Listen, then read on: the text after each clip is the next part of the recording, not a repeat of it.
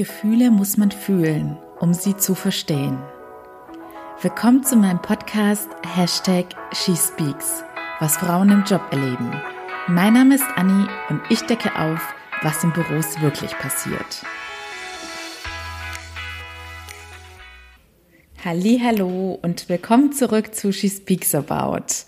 Letzte Woche ging es ja um das Thema Angst vor Veränderungen. Und Angst gehört natürlich auch zu den negativen Gefühlen.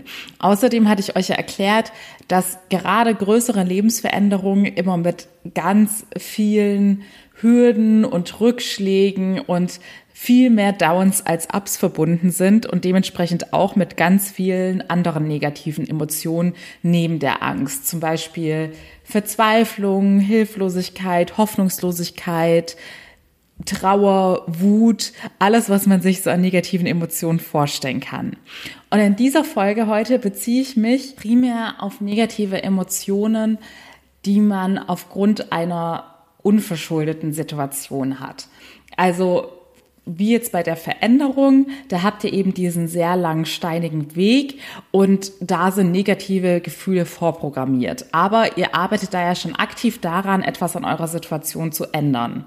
Oder unverschuldet sind natürlich auch Schicksalsschläge. Für alle anderen, die generell unzufrieden mit ihrem Leben sind oder mit einem bestimmten Lebensbereich unglücklich sind, aber nicht so richtig ins Tun und Handeln kommen, sondern sich einfach aufgrund dieser Situation negativ fühlen, aber eher passiv auf ein Wunder hoffen, ist diese Folge nur teilweise relevant, denn ihr werdet sozusagen in dieser Folge lernen, was passiert, wenn ihr weiterhin nichts tut.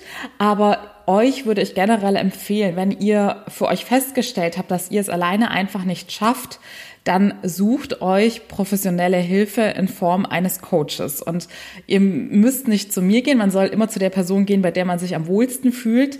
Aber es ist nun mal Fakt, dass es für viele Menschen sehr, sehr schwer ist, sich alleine zu motivieren und dann ist es einfach rein rational gesehen das Allerbeste, dass man sich Support holt. Denn die Alternative wäre weiterhin ein Leben weit unter euren Möglichkeiten zu dulden und wertvolle Lebenszeit, die ihr genießen könntet, zu verschwenden. Selbstverantwortung übernehmen ist das A und O, um sich ein besseres Leben zu schaffen. Aber aus eigener Erfahrung weiß ich, und da widerspreche ich jetzt sicherlich auch ganz vielen anderen Theorien und Coaches da draußen, dass manchmal im Leben einfach der Wurm drin ist. Und selbst wenn man das richtige Mindset hat und in jedem Lebensbereich, in jeder Hinsicht perfekt an sich arbeitet, kann man manche Dinge im Leben nicht beeinflussen. Oder eben, wenn man noch mitten auf dem Weg ist, kann man halt auch keine Wunder erwarten, dass von jetzt auf gleich dann das Ziel erreicht ist und alles plötzlich super ist. Da ich letztes Jahr einfach drei Milliarden solcher Momente hatte, wo ich dachte, okay, ich probiere doch jetzt gerade alles, was in meiner Macht steht, aber irgendwie geht es immer noch nicht so richtig voran.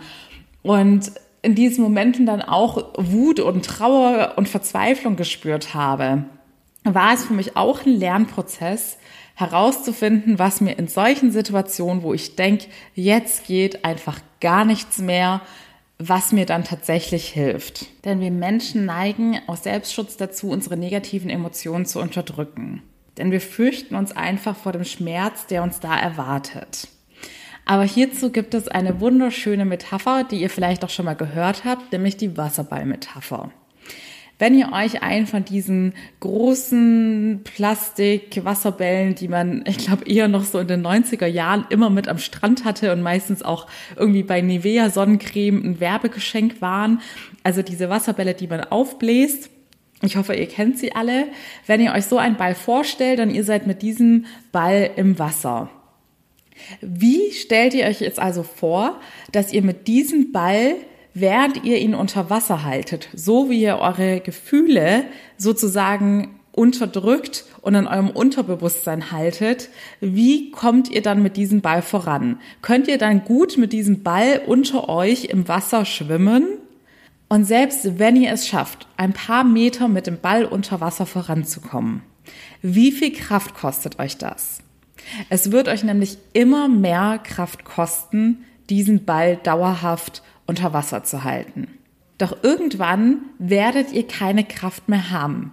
Und dann wird der Ball mit doppelter Geschwindigkeit an die Wasseroberfläche hochschießen und euch dabei vielleicht noch ins Gesicht knallen. Ich glaube, diesen Moment haben wir alle in unserer Kindheit schon mal erlebt. Und im Klartext bedeutet das natürlich, wer versucht, seine Gefühle zu unterdrücken, wird es erstens nur eine Zeit lang schaffen, zweitens nur mit zunehmendem und enormen Kraftaufwand und drittens wird es danach ein umso größeres Desaster sein, wenn die Gefühle ausbrechen. Denn man kann sie nicht unverarbeitet sozusagen einfach wegwünschen und sie werden sich auch nicht unverarbeitet einfach in Luft auflösen. Ich muss sagen, bei mir persönlich ist mein Hauptunterdrückungsgrund sozusagen, dass ich einfach auch aufgrund, das ist sicherlich eine Erziehungssache. Ich habe ja schon öfters erwähnt, dass meine Eltern einfach enorm gutherzig sind und mir dementsprechend auch beigebracht haben, dass es uns verhältnismäßig super gut geht im Vergleich zu den meisten anderen Menschen oder Lebewesen auf dieser Welt. Und dass wir natürlich sehr, sehr viele Dinge haben, für die wir sehr dankbar sein sollten.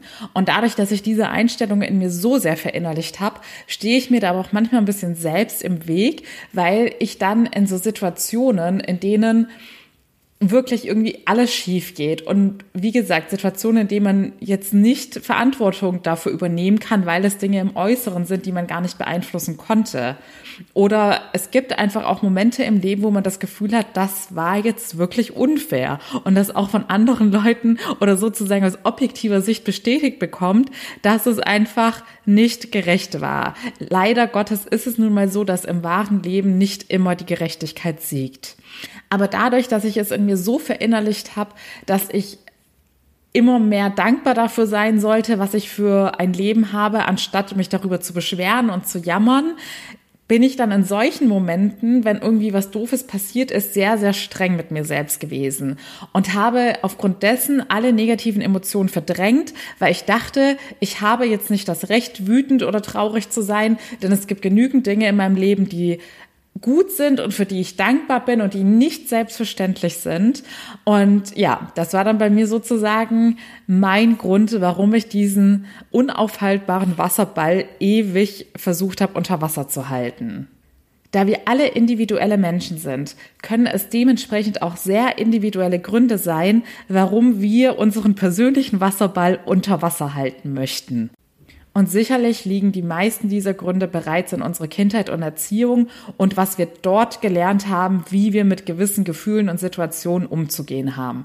Es ist ja auch kein Geheimnis, dass eben viele Männer so erzogen worden sind, dass es unmännlich sei, Gefühle zu zeigen. Übrigens, meiner Meinung nach zeugt es von enormer Stärke, wenn ein Mann auch Tränen zulassen kann. Aber das ist jetzt ein anderes Thema. Auf jeden Fall sind wir da alle sehr unterschiedlich geprägt und haben unterschiedliche Motive, warum wir zu diesem Verhalten neigen. Doch was die meisten von uns eben alle gemeinsam haben, ist, dass wir zu diesem Unterdrückungsverhalten neigen. Dabei ist die Lösung beziehungsweise der Ausweg aus diesem Gefühlschaos so simpel und einfach. Ihr müsst lernen, die Angst vor den negativen Gefühlen abzubauen und eure Gefühle einfach zuzulassen und bewusst wahrzunehmen. Setzt euch intensiv damit miteinander aus. Also im konkreten, konkreten Fall sah das bei mir einfach so aus, dass ich dann dachte, nein, Anni, du darfst jetzt wütend sein und du darfst traurig sein, denn es war einfach unfassbar unfair, was da passiert ist. Und auch wenn du im Vergleich zu den meisten Menschen ein super Leben hast und für so vieles dankbar sein darfst, darfst du es dir auch mal erlauben, wütend und traurig zu sein und nicht dich direkt stoppen, wenn ein negativer Gedanke und somit auch ein negatives Gefühl aufkommt, denn auf jeden Gedanke folgt auch ein Gefühl, sondern es einfach auch mal dulden und zulassen und das ausleben. Die Aggression ausleben, die Trauer ausleben. Jeder macht das auf seine Art und Weise. Jeder kanalisiert seine Gefühle auf seine Art und Weise. Die einen bevorzugen es, mit ihrem Umfeld darüber zu sprechen. Die anderen bauen ihre Wut vielleicht wirklich einfach in körperlicher Form beim Sport und durch Anstrengung ab. Wiederum andere schreiben über ihre Gefühle, ihr müsst für euch persönlich den Weg finden, was euch hilft, diese Gefühle aktiv und bewusst wahrzunehmen. Und dann gebt ihr diesen Gefühlen Raum und beobachtet einfach mal, was passiert.